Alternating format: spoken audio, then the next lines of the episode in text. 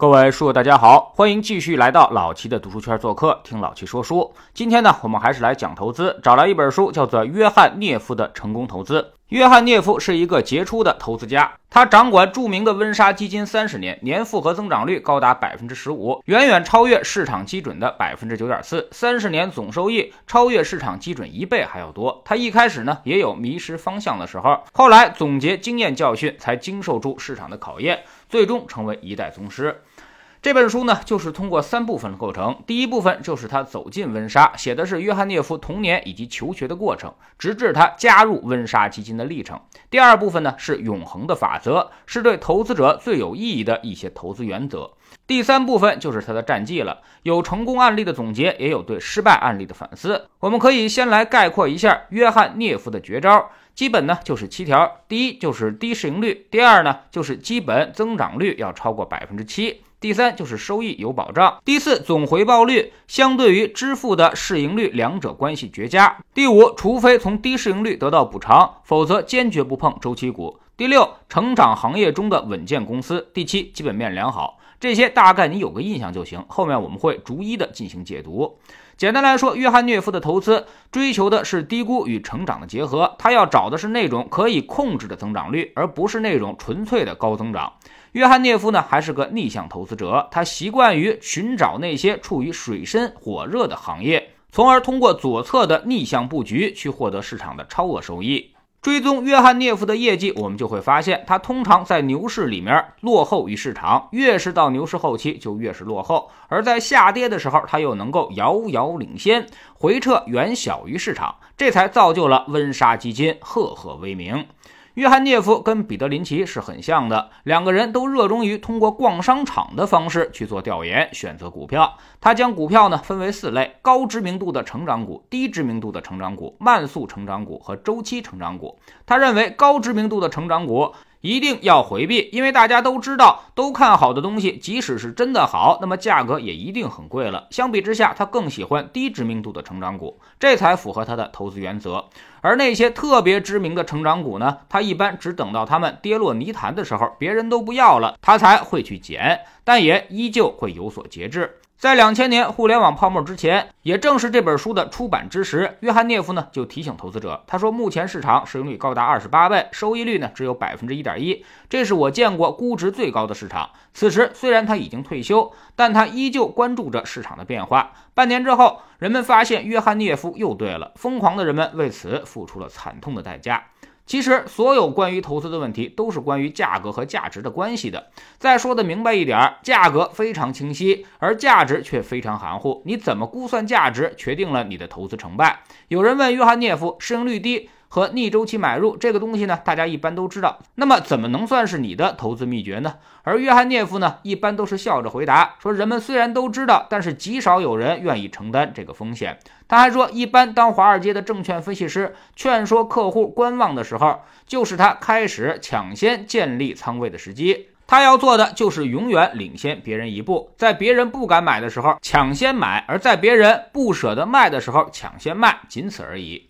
约翰涅夫最讨厌的就是漂亮五零热，因为这一度让温莎基金的投资风格遭遇冷遇。直到漂亮五零崩盘，温莎基金的业绩才有所好转。不过当时约翰涅夫也承受着巨大的压力。七二年底道指冲上了一千点，但是到了七四年道指只有五百七十七点，也就是说几乎跌了一半。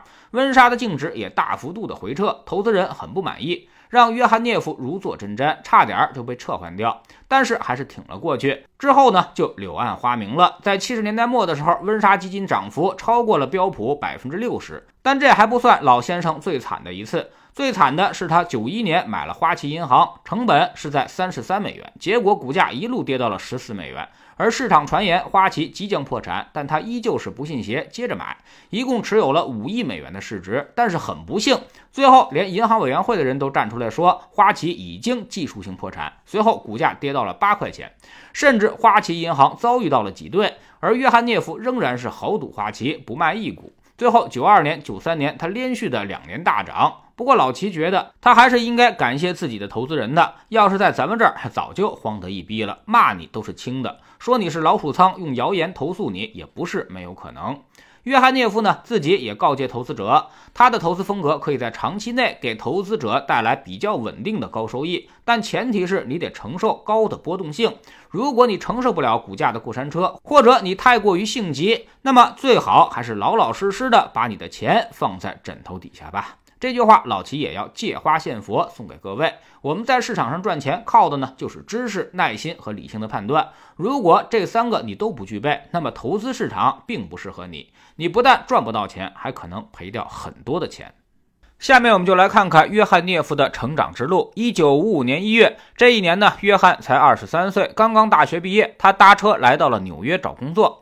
当时是林登·约翰逊政府时期，这时候美国经济已经走出了大萧条，不过华尔街依旧是不温不火，甚至快被人遗忘了。此时的股票交易呢，还要通过股票经纪人才能完成，而这些经纪人基本上都是为富人服务，或者他们本身就是很富有的人。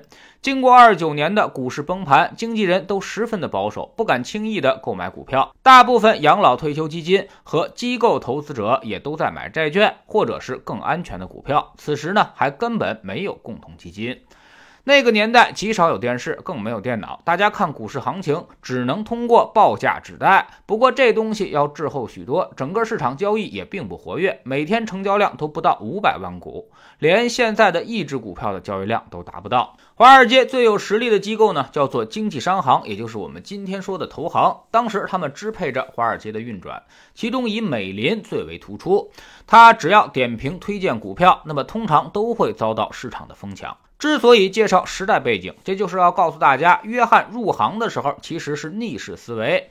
当时没有人愿意去华尔街干这份受累不讨好的工作，最优秀的人才都愿意去福特汽车、通用电器这样的大公司。但约翰只想当个股票经纪人，所以其实他运气很不错。这时候入行，他几乎研究什么都是对的，因为市场在低点，所以买什么未来肯定都会涨。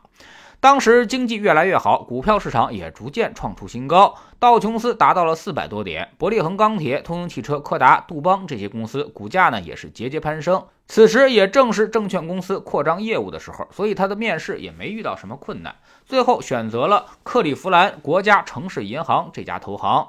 不过呢，得到的工作却是证券分析师，而并非是股票经纪人。这里面多说一句，其实约翰呢是个外行，他只听过两门金融课，在海军服过役，还卖过男装，当过销售员，所以他并不是什么科班出身。不过他刚上班就遭遇到了打击，美联储调高了股票保证金，造成了股票市场大跌。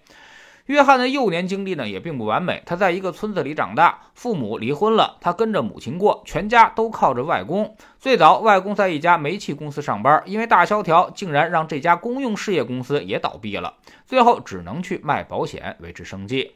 约翰从小好斗，就是喜欢跟人家争论，哪怕对方是个权威，他也依旧如此。他的母亲甚至说他适合做个律师，这其实呢就养成了他要跟市场不断较劲的性格。后来，他的外祖父去世了，他的外祖母呢没能明智的进行投资，而是把他外祖父的存款都用来投资给他舅舅开超市了。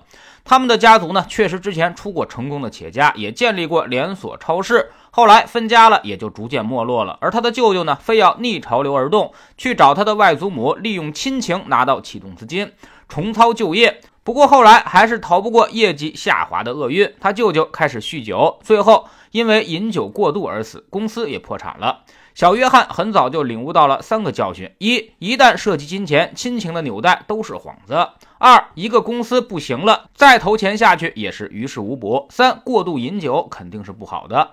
在他上小学的时候就接触过股票，一个呢是他学习过一定的基础知识，另外一个就是当时小孩子圈流行着一种篮球卡片，有的卡片非常稀缺，所以要四五张卡片才能够换一张。此时其实呢就出现了一个交易心理，有人高价买入，但是他想的其实是如何以更高的价格卖给其他人。那么这种小孩子之间的游戏会给约翰带来怎样的感悟呢？咱们明天再来讲吧。如果您喜欢听老齐说书，可以下载知识星球 APP，找老齐的读书圈，每天十分钟语音，一年为您带来五十本财经类书籍的精读和精讲。